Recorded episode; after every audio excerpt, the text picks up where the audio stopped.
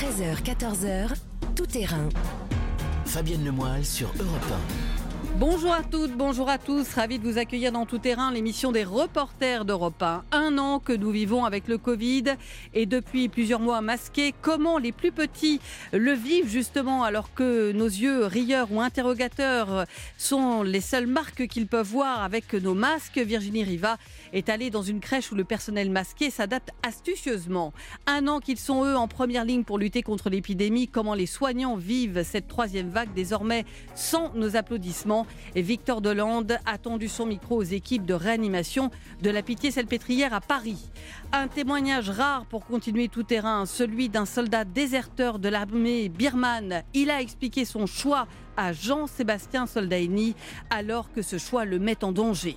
Cherche repreneur urgemment SOS de la papeterie centenaire de la chapelle d'Arblay qui produit du papier 100% recyclé. Et Damien Mestre a visité dans la banlieue de Rouen l'usine où trois salariés veillent jalousement sur les machines prêtes à redémarrer. Et puis c'était l'une des promesses du Grenelle contre les violences conjugales généralisées des bracelets anti-rapprochement pour éloigner les agresseurs de leurs victimes. Vous entendrez Anne, qu'a rencontré notre correspondant Stéphane Frangy. Anne qui revit depuis que son ex-conjoint porte ce bracelet qui le tient à distance. Enfin, plongée au cœur de la forêt bourguignonne avec Virginie Salmen, une forêt qui souffre du réchauffement climatique. Voilà pour le programme Tout Terrain, c'est parti. Europe 1, Tout Terrain. Fabienne. Cela fait donc un an que le Covid a changé nos vies et que l'on doit s'adapter à ce masque qui cache une grande partie de notre visage, de quoi troubler les plus petits. C'est pour cela que dans les crèches, le personnel a changé astucieusement ses habitudes. On articule beaucoup plus quand on parle, on utilise beaucoup plus euh, les signes non verbaux comme les yeux, les mains. Moi, je reste quand même un peu plus de une minute en fait avec mes yeux figés pour leur montrer vraiment que en fait là, je ne rigole pas. Bonjour Virginie Riva. Bonjour Fabienne, bonjour à tous. Spécialiste éducation d'Europe 1, c'est donc vous qui êtes allé en reportage dans cette crèche euh, du 12e arrondissement à Paris.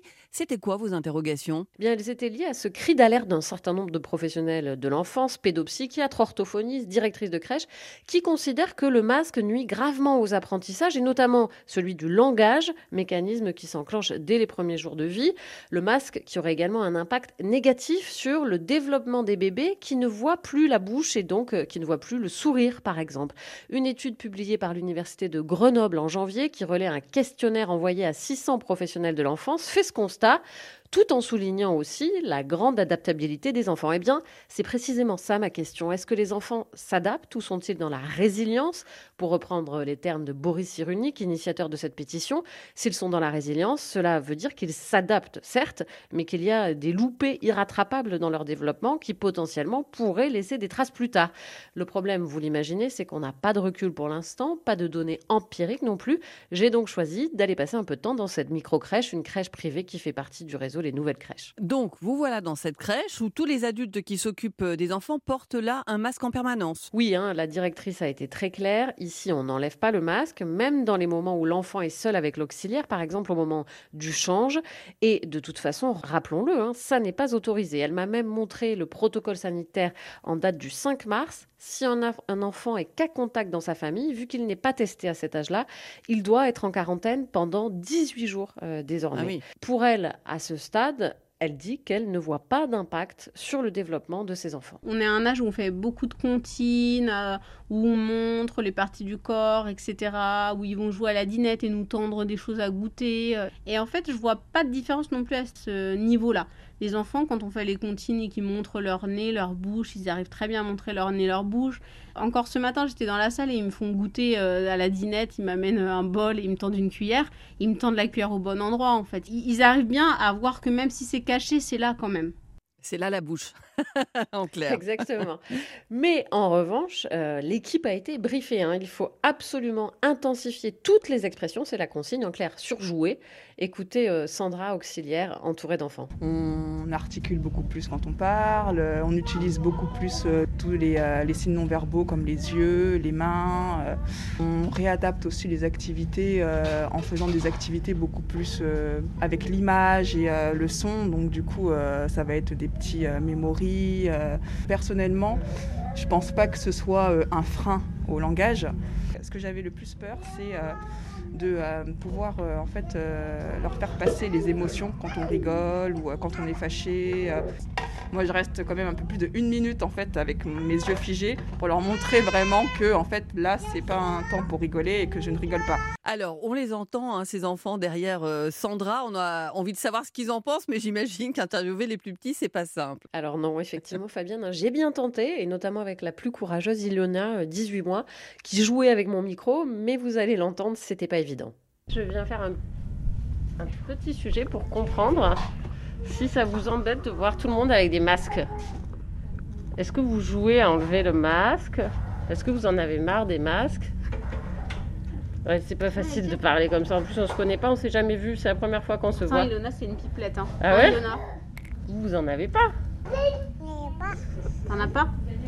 Bon, voilà, dialogue euh, pas facile, mais bien tenté.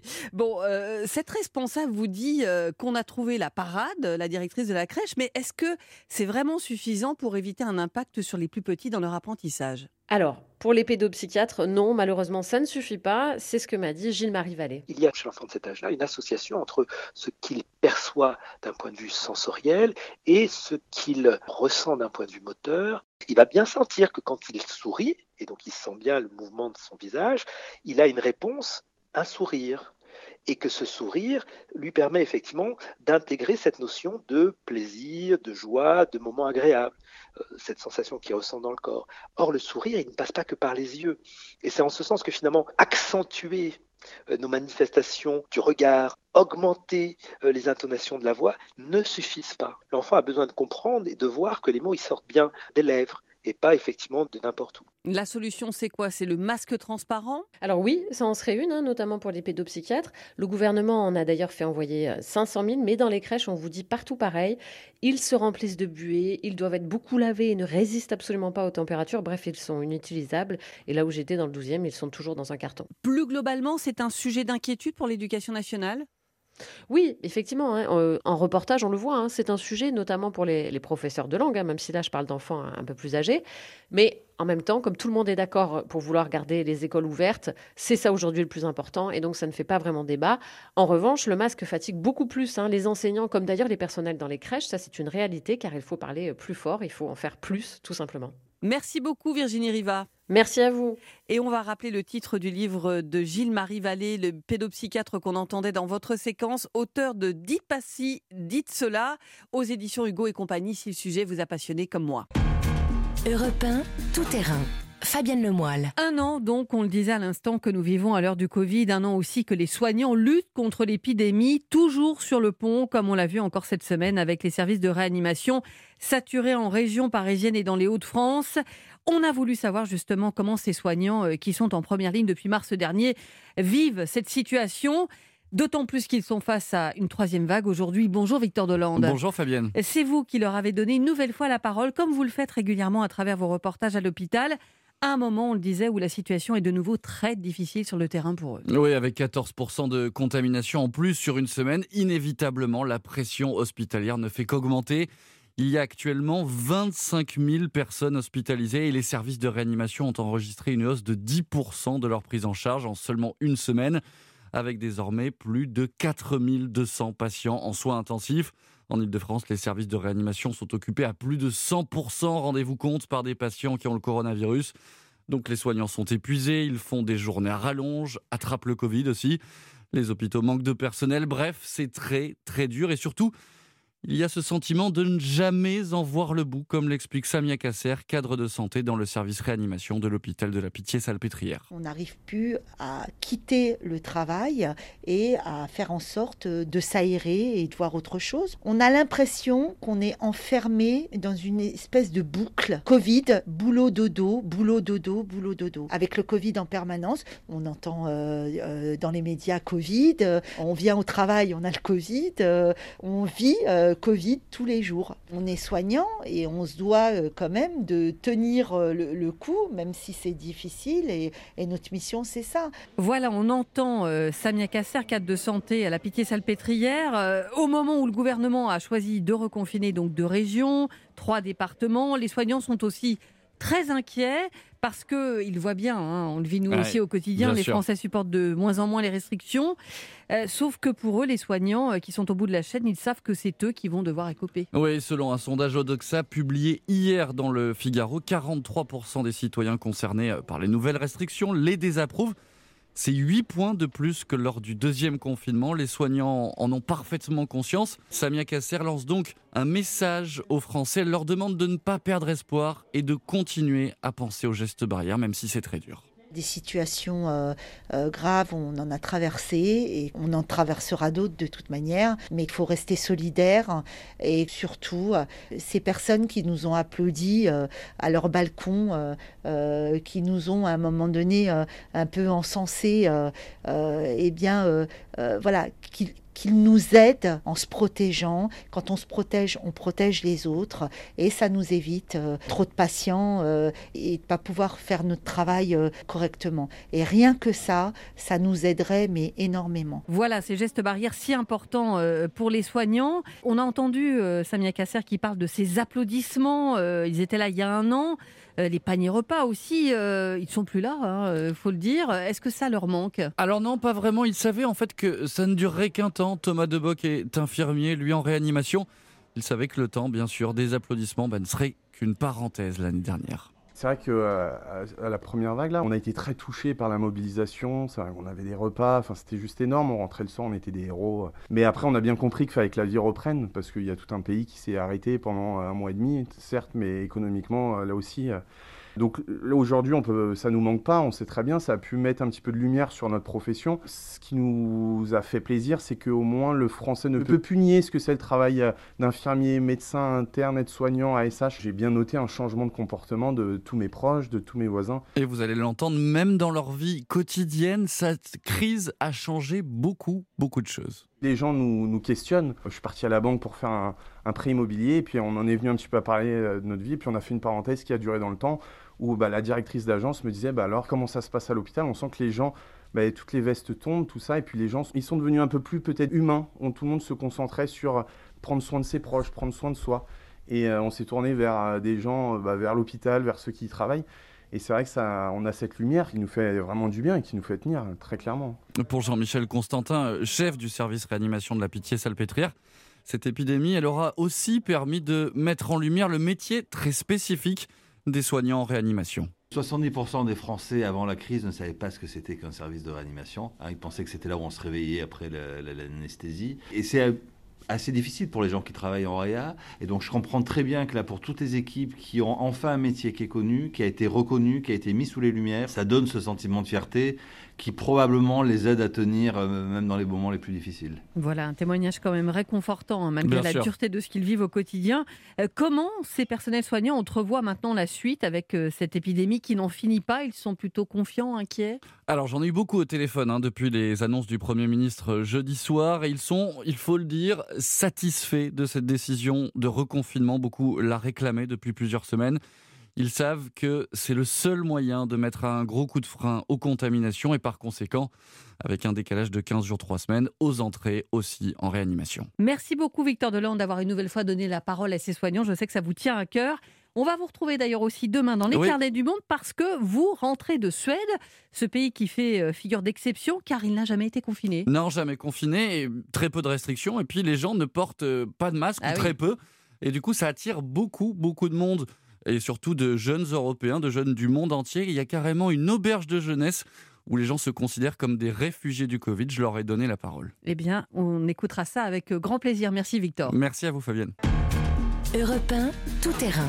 Fabienne Lemoyle. C'est un témoignage très fort que vous avez pu entendre mercredi dans la matinale d'Europe 1 qui montre que malgré la répression en Birmanie depuis le coup d'État il y a un mois et demi maintenant, les opposants ne plient pas. Témoignage de Hang Myat, 30 ans. Il vient de déserter l'armée même s'il doit en payer le prix fort. Ils finiront par me trouver de toute façon. Peut-être d'ici deux semaines. Alors tout ce que je veux, c'est faire savoir ce qui se passe ici. Ensuite, j'informerai mes supérieurs pour qu'ils viennent m'arrêter. Je risque la peine de mort et je le mérite. Je ne veux pas fuir. Je suis à Rangoon et je ne peux aller nulle part. Bonjour Jean-Sébastien Soldaini. Bonjour. Grand reporter au service reportage d'Europe 1. On va entendre plus longuement Hang Myat dans un instant. C'est son vrai nom d'ailleurs Alors oui, c'est son vrai nom, son vrai prénom en fait. Ang Mian Toon, c'est son nom complet.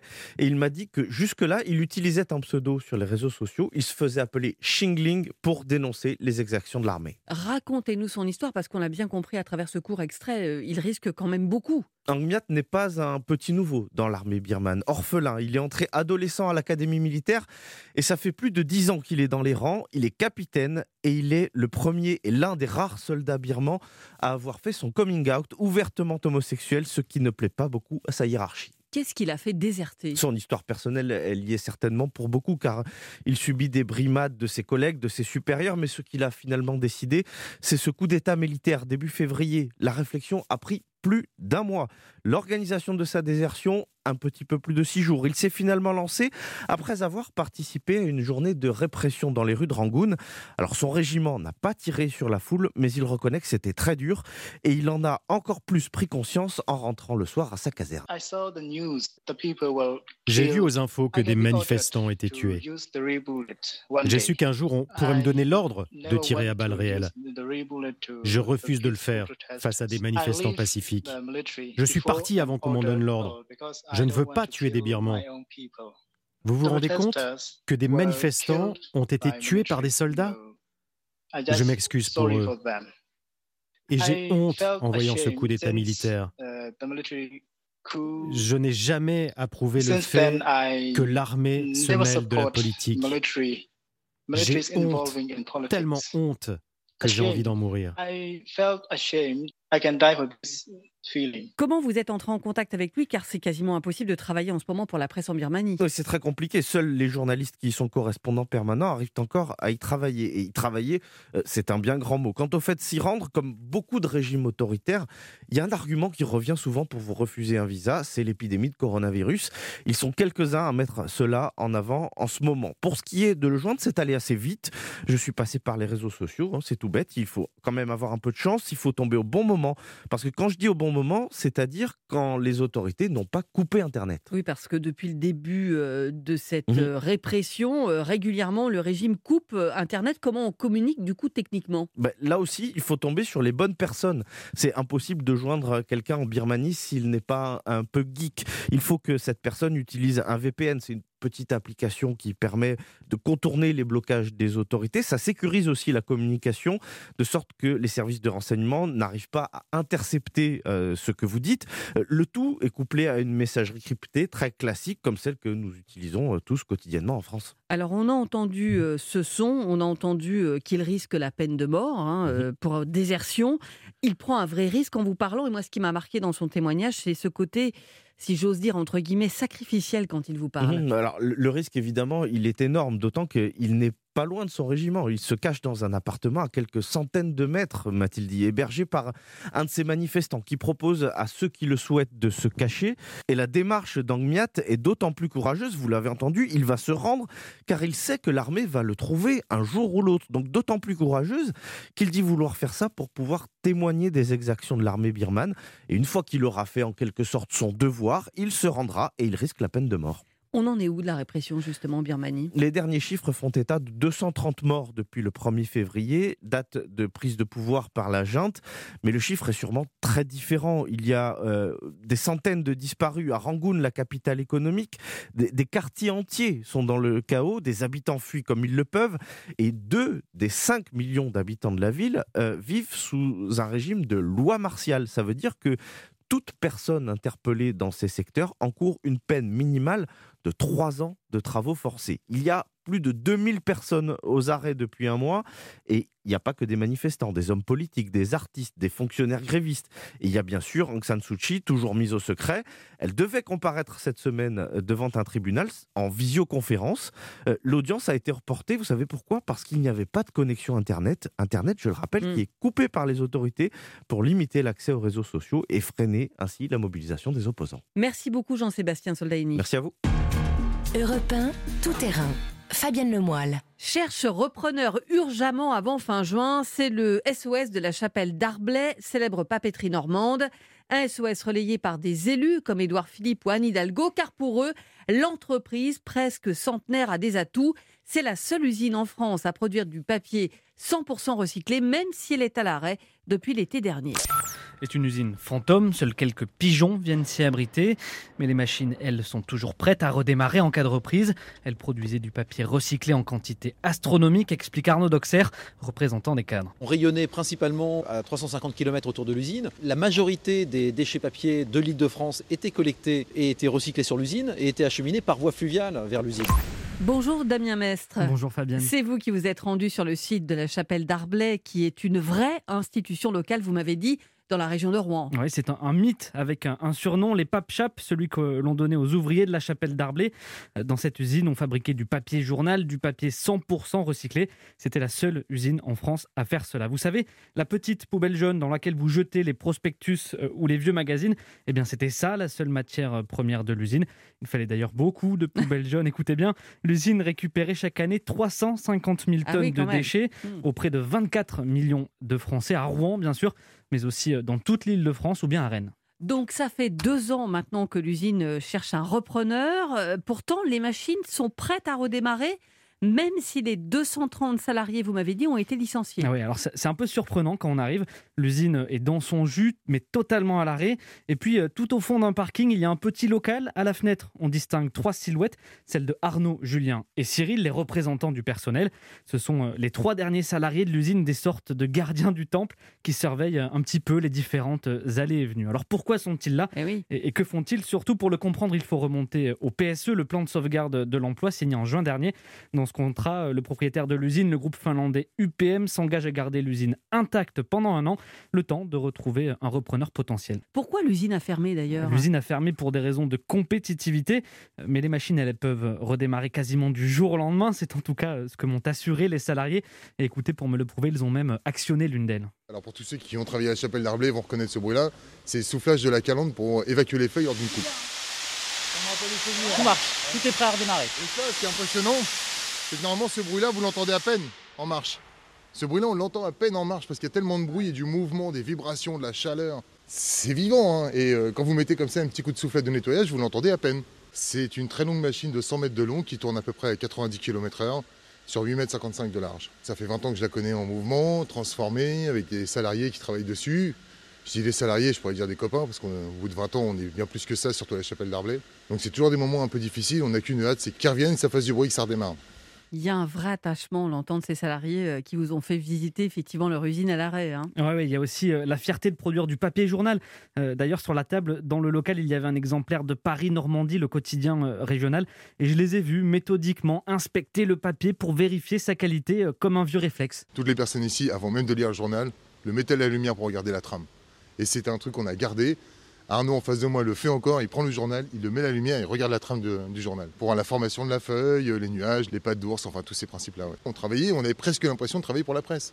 On se dit que ce papier journal, 15 jours auparavant, c'était un déchet papier. Donc le cycle du papier, le cycle de recyclage, c'est ça aussi Chapelle d'Armée. C'est que le journal qu'on a dans nos mains quotidiennement était le papier issu des collectes sélectives 15 jours auparavant qui, ne s'engagerait pas à nos côtés pour défendre Chapelle d'Arblay Chapelle d'Arblay, c'est juste la traduction de la politique de la transition euh, écologique, environnementale. Ouais, qui ne s'engagerait pas pour mm. défendre la Chapelle d'Arblay Cette question, c'est Arnaud Doxer qui la pose. Il représente euh, les cadres. Alors bien sûr, il défend lui euh, l'intérêt des salariés, mais c'est vrai que cette question, elle soulève un problème de fond, celui de l'intérêt écologique de cette usine. Pourquoi la laisser disparaître? Pourquoi démanteler cette usine alors que l'on n'a jamais autant parlé de recyclage et d'économie circulaire? C'est vraiment euh, l'interrogation que l'on entend le plus de la part des salariés et des élus locaux. Les élus locaux qui se sont mobilisés pour mettre la pression pour sauver cette usine. je vous propose d'écouter Nicolas Maillère-Rossignol, c'est le président socialiste de la métropole de Rouen. Pour lui, c'est clair, la disparition de l'usine est inacceptable.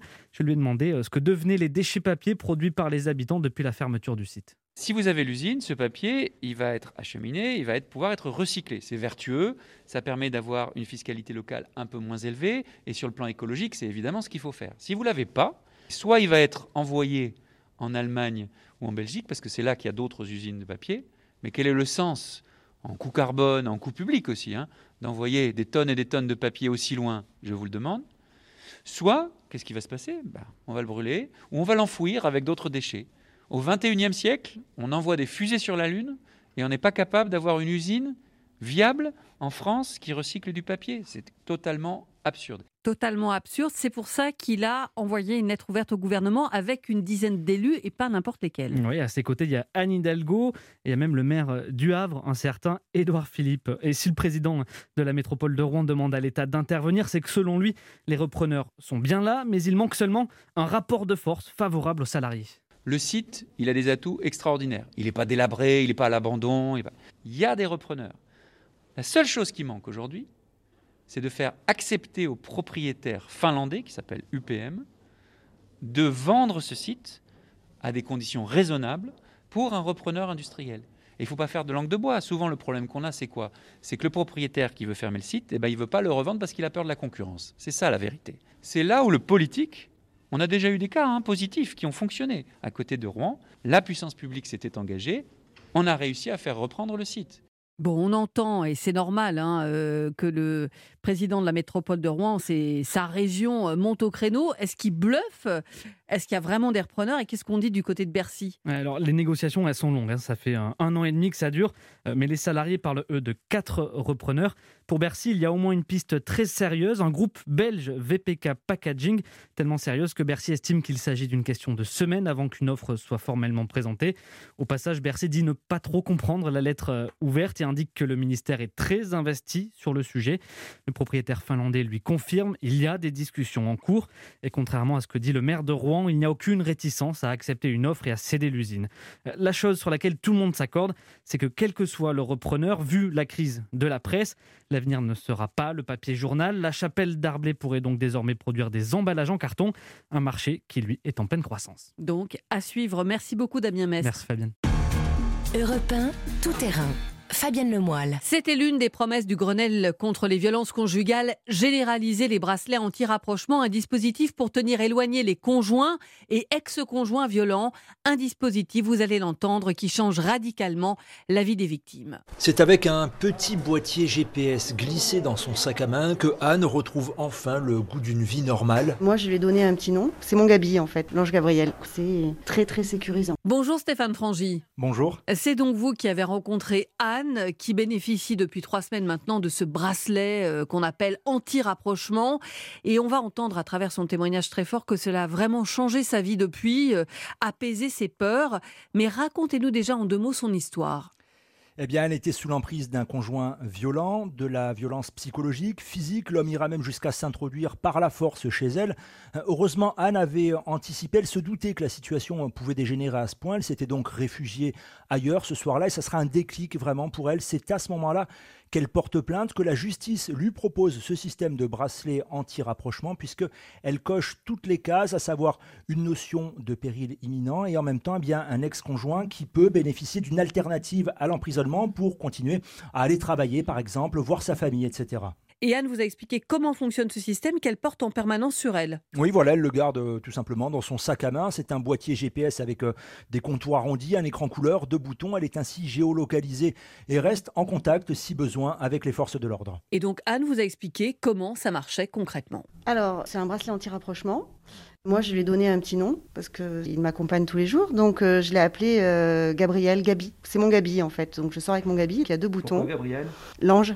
L'ange Gabriel. Vous avez deux boutons. Je peux demander un rappel. Je peux envoyer des messages même. Après, vous avez un autre bouton là, qui est un bouton d'alerte. Si je reste appuyé trois secondes dessus, euh, envoie directement un SOS au système de surveillance. Si mon ex-conjoint rentre dans un périmètre d'une certaine distance de moi, c'est par rapport à moi, hein, puisque je l'ai toujours avec moi, il est averti et dans une distance encore plus courte, qui est la moitié de la distance initiale, ils viennent directement interpellés par la gendarmerie ou la police la plus proche. Ils ont 10 minutes pour intervenir. Donc euh, c'est très très sécurisant. Très rassurant. Très rassurant, euh, ce boîtier qu'elle surnomme, et c'est vraiment tout un symbole, hein, euh, Gabi, l'ange Gabriel. Et on comprend mieux pourquoi sa vie a vraiment changé, Stéphane. Oui, du tout au tout. Hein. C'est une femme vraiment apaisée que j'ai pu rencontrer. Son Gabi, voilà comme elle l'appelle, lui a changé la vie. Et elle tient à le faire savoir, à partager son expérience pour qu'elle puisse profiter à d'autres, hein, pourquoi pas. Assez rapidement, en fait, Anne a retrouvé la tranquillité puisqu'elle a en permanence ce périmètre de sécurité de 8 km pour son cas précis, 8 km donc entre elle et son ex-conjoint.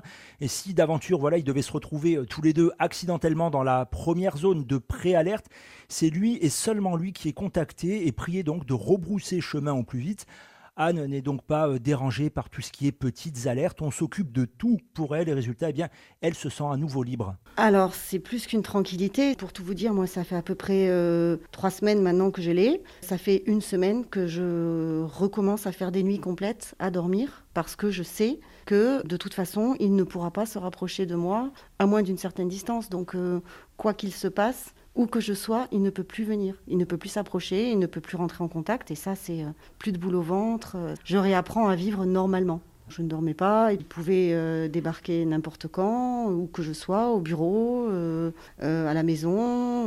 Enfin bon, en plus, moi, j'étais suivie, traquée. tout ça, c'est du passé. on réapprend à vivre normalement, je dirais, on va dire. Voilà, parce que je retrouve une vie quasi normale. J'ai plus peur je suis protégée. En fait, on me protège, on me surveille, on m'accompagne, on m'aide. Je ne suis plus seule. Et ça, ça n'a pas de prix. C'est une addiction parce que je suis tellement sereine que je me dis, ben voilà, en fait, en gros, je suis tranquille. Mais enfin, à un moment donné, ça s'arrête. À un moment donné, il faut apprendre à revivre euh, normalement sans Gabi. On voit l'importance euh, pour Anne de ce dispositif. Ce qui est important aussi, c'est qu'avec ce dispositif, elle vous l'a dit dans l'entretien, elle est passive. Ce qui n'était pas le cas, par exemple, avec le téléphone grave danger qu'on connaissait déjà, où là, c'était à la victime d'alerter euh, les autorités si elle se sentait en danger. Voilà, hein, ce téléphone, on le rappelle, avec une seule touche pour lancer ce signal de détresse qui ne correspondait qu'à des situations de danger immédiat. Vraiment, là, elle l'explique bien, Anne, il y a une zone tampon, on s'occupe de tout pour elle, donc en théorie, aucune raison euh, qu'elle se retrouve dans une situation d'urgence absolue. Mais tout de même, cette option est maintenue avec le bracelet anti-rapprochement, puisque un ex-conjoint ne peut plus s'approcher, ok, on l'a compris, mais rien n'empêche par exemple qu'une tierce personne vienne faire pression sur la victime qui doit pouvoir envoyer un SOS à tout moment. Et donc ça veut dire quoi du côté du conjoint violent comme dispositif? Alors c'est sur lui, hein, c'est sur le conjoint que repose euh, l'essentiel avec deux éléments pour sa part, le même boîtier euh, GPS que la victime et puis un bracelet électronique porté à la cheville, un dispositif qui est géré ici par Ali Zotlani, il est le coordonnateur départemental des mesures de surveillance électronique de l'administration pénitentiaire. Alors ce que j'ai sous les yeux, c'est l'unité mobile qu'on appelle aussi tracker, elle permettra la géolocalisation de l'auteur. On lui met aussi le bracelet classique à, à sa cheville. Il pourra recevoir des SMS d'alerte ou des appels d'alerte quand il franchit la zone à ne pas franchir. S'il est en zone de préalerte, il recevra un message, bien vouloir sortir de la zone. S'il ne répond pas, il recevra un appel téléphonique. Ça sonne fort, oui, et ça vibre aussi. Il ne pourra pas dire qu'il n'a pas entendu. Voilà, et donc c'est, on l'a bien compris, le parquet qui demande la mise en place de ce bracelet, un juge qui le valide ensuite et qui décide aussi de cette fameuse distance de sécurité qui est donc de 8 km pour Anne. Voilà, le bracelet anti-rapprochement, lui, est placé pour une période de six mois, renouvelable plusieurs fois, mais dans une limite de deux ans, impossible d'aller au-delà, insiste Dominique Laurence, procureur de la République de Marseille. La victime, bien sûr, de violence conjugale n'est pas une victime à vie. Elle doit reprendre sa vie normale. L'auteur doit reprendre sa vie, le cours de sa vie normale aussi, et cette situation d'emprise qui existe doit cesser. Donc ça, c'est un travail psychologique qui est à mener avec l'association d'aide aux victimes qui assiste euh, les personnes euh, victimes de violences conjugales. C'est vraiment un dispositif pour permettre à la victime de sortir du lien d'emprise que lui impose l'auteur. Voilà donc pour euh, Dominique Laurence, procureur de la République de Marseille, il y a combien de personnes qui sont équipées de ce dispositif actuellement? Dans la région? Alors trois actuellement, très bientôt quatre pour la juridiction de Marseille. Merci beaucoup Stéphane Frangy. Merci Fabienne. Europe tout terrain. Fabienne Lemoyle. Plongez maintenant au cœur de la forêt en Bourgogne, à la veille de la journée internationale de la forêt, une forêt malade pour ceux qui sont chargés de la surveiller. Le garde forestier Philippe Berger vient recenser les arbres morts. Ce sont des pins. Il leur a mis une marque orange à la peinture sur le tronc. Celui qui a le trait orange, là, qui, est sec. 3, ça en fait 4. 5. Sur un espace de allez, 100 euh, mètres carrés, on a déjà 5 arbres qui sont secs, qui n'étaient pas l'année dernière. C'est quelque chose qui va très vite. Bonjour Virginie Salmen. Bonjour Fabienne, bonjour à tous. Spécialiste environnement d'Europe 1, c'est donc vous qui êtes parti en balade avec un garde de l'ONF, l'Office national des forêts, où précisément dans une forêt qui s'appelle la montagne de Beaune, donc à quelques kilomètres de la ville de Beaune. C'est vraiment juste au-dessus du vignoble prestigieux qu'on sillonne pour s'y rendre. C'est pas très loin, par exemple, de Pomard ou Meursault, au cœur de la Bourgogne. Et l'idée, c'était de voir quoi? Alors, je suis allée voir ce garde forestier pour qu'il me montre les répercussions sur son travail et donc sur la forêt, des suppressions de postes et des coupes budgétaires à l'ONF, l'Office national des forêts. Ça dure depuis plusieurs années. Pour vous donner une idée, ils étaient 15 000 dans les années 80, ils ne sont plus que 8 500, alors que les arbres tombent comme des mouches. C'est ce qu'ils constatent dans les forêts un peu partout en France. Et donc, pour eux, il y a besoin au contraire de personnel sur le terrain pour prendre soin de ces arbres, faire un travail de dentelle et éviter d'en venir à des solutions radicales comme les coupes rases. Eh bien, on va partir justement en balade avec vous au cœur de cette forêt, Virginie, avec euh, votre guide, Philippe Berger. Alors là, on est sur, euh, sur une des parcelles de la forêt communale. Et euh, comme beaucoup d'endroits, malheureusement, aujourd'hui en France, on est confronté ici avec des dépérissements importants. Et ben voilà, c'était aussi pour ça que je vous les amenais ici, pour vous montrer clairement les impacts que peuvent avoir en fait le réchauffement climatique sur les forêts. Donc ici, c'est des forêts de pins. Et euh, ben, chaque année, euh, on est obligé d'enlever un certain nombre d'arbres qui dépérissent, soit par la sécheresse, soit par l'attaque de maladies. Celui qui a le trait orange, là, qui est sec. Euh, on voit celui qui est là-bas aussi, qui est sec aussi. On en voit un autre là-bas. Ça en fait 4, 5. Sur un espace de 100 mètres carrés, on a déjà 5 arbres qui sont secs, qui n'étaient pas l'année dernière. On en a un autre là-bas, 6, c'est infini. Et donc euh, bah, ici, l'écorce est décollée du tronc. Et vous voyez, quand on voit un peu plus loin, dans le ciel bleu, là, on a de la chance, on en voit un qui a toutes les aiguilles euh, marron, donc qui est en train de dépérir également. C'est assez surprenant parce que c'est quelque chose qui va très vite. Enfin, moi, j'ai quelques anciennetés dans le métier. Euh, on a toujours eu des dépérissements, des attaques parasitaires ou des choses comme ça. Là, a une vitesse phénoménale. Le paysage qu'on voit aujourd'hui ici, à mon sens, aura disparu dans 30 ans. Cette forêt aura disparu? Bah, Aura disparu, aura été changée, mais tous les pins qu'on voit ici auront disparu. On est devant une échelle là qui nous dépasse. Voilà donc pour ce constat alarmant hein, de Philippe Berger, euh, qui est donc euh, garde de l'Office national des forêts. Pour lui, c'est clair, euh, s'il y a accélération des dégâts, c'est vraiment à cause du réchauffement climatique. Oui, alors pas seulement pour lui, hein, il y a un consensus scientifique, les arbres souffrent des températures, donc des sécheresses répétées, des hivers doux, des parasites aussi, qui pullulent également en raison des températures douces. Les épisodes de gel sont moins prononcés et donc n'arrivent plus forcément à tuer les larves. Euh, un exemple, dans le Grand Est, les forêts subissent encore aujourd'hui les conséquences des épisodes de sécheresse de 2018. Ils se sont affaiblis, ils ont du mal à s'en relever et beaucoup d'arbres meurent séchés. Il y a aussi des parasites donc comme les scolites qui rongent littéralement sur pied tous les épicéas en dessous de 800 mètres d'altitude. Euh, la forêt de Chantilly dans l'Oise est aussi menacée. Les hivers doux font proliférer cette fois le hanneton qui ravage le bois. Et si on ne fait rien, cette forêt magnifique pourrait disparaître d'ici 50 ans. Et puis avec les sécheresses, eh bien, il y a aussi un plus grand risque d'incendie et qui décime des forêts entières et plus seulement dans le sud de la France, partout en France. Le bouleversement est tel pour les arbres que certains euh, produisent ou perdent leurs feuilles à des périodes différentes des décennies précédentes. Il y a même un programme scientifique chargé en ce moment d'observer précisément ce phénomène qui risque de s'accentuer dans les années à venir. Quand on vous écoute, Virginie, franchement, on se demande comment on peut stopper ce qui semble inéluctable.